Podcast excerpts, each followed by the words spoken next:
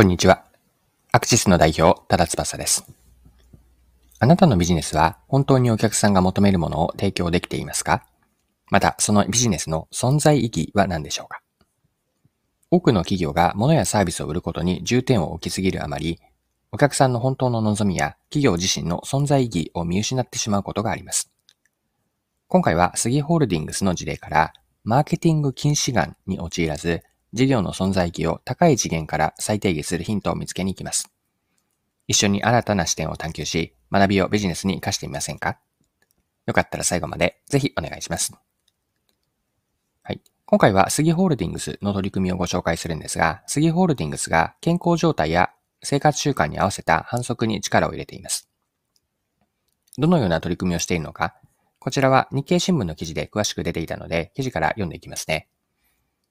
杉ホールディングスは店舗のポイントを貯めたり、クーポンを利用したりできる杉薬局アプリと健康管理アプリ杉サポの2種類のアプリを展開している。2023年1月から店舗アプリの利用者に健康管理アプリの ID 登録を必須にしている。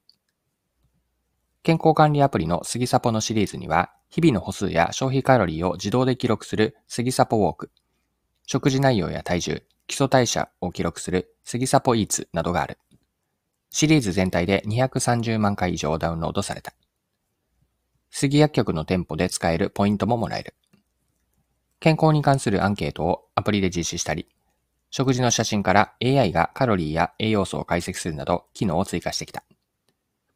はい。こちらが日経の2023年2月1日の記事からの引用です。杉ホールディングスが目指しているのは、お客さん一人一人に合わせた商品やサービスの提案です。データ活動から今まで以上の価値提供を狙っているとのことなんですが、こちら続けてまた記事から読んでいきますね。杉ホールディングスは健康管理アプリで計測したデータと店舗アプリの購買データを個々の客ごとに一括で管理することを目指す。健康状態や関心をもとに最適な商品のクーポンを配信することなど反則に活かす。杉ホールディングスの杉浦取締役は、2024年2月期中に試験運用を始めたいと心と力を込める。杉浦氏は狙いについて、目指しているのは一人一人に最適な商品を提供するワンノンワンマーケティングだと話す。店頭での接客データを反則につなげることも検討している。まずは化粧品部門でどのようなサンプルを試したか、どのような要望があったかを記録する台帳をデジタル化し、杉薬局アプリでの反則に活かす。調剤部門で処方した薬歴や栄養管理士が受けた相談内容も記録する方針だ。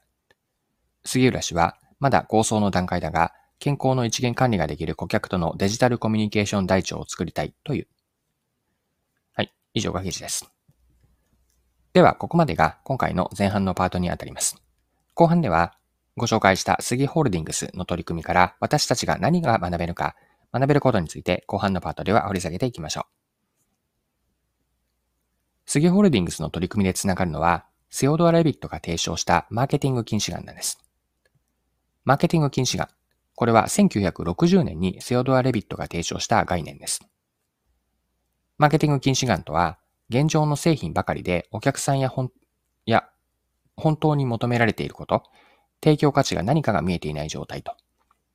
禁止眼と言っているように視野が狭く事業定義の視点が商品の販売のみでお客さんにとっての価値を考えていない状況を指すんです。マーケティング禁止眼の例でよく出てくるのが、アメリカのかつての鉄道会社の話です。これは昔はアメリカでの人や物の移動手段には鉄道が使われていたんです。しかしその後は自動車や航空機が発達し、鉄道にとって変わっていきました。鉄道会社はあくまで鉄道という手段にこだわってお客さんの移動ニーズが捉えられなくなったんです。その間に後発の会社が自動車の輸送会社であったり、飛行機の航空会社として成長し、一方の鉄道会社は衰退していったんです。鉄道会社は自社の事業定義を鉄道事業と捉え続けました。もし総合的な輸送事業と存在意義を設定していたとしたら、鉄道会社は違った未来を築いたかもしれません。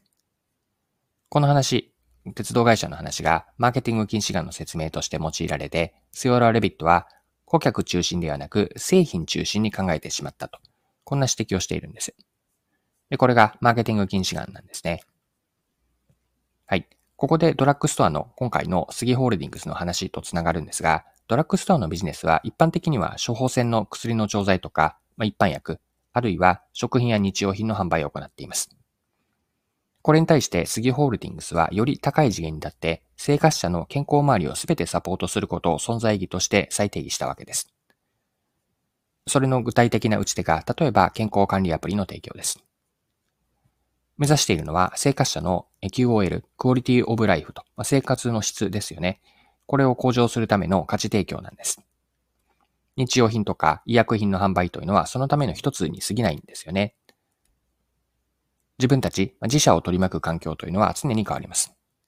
今の認識している事業定義や存在意義は確かに設定したその当時は良かったのかもしれませんが、これからも将来的にも同じであるとは限りません。変化に合わせて存在意義を問い直すことも時には必要なんです。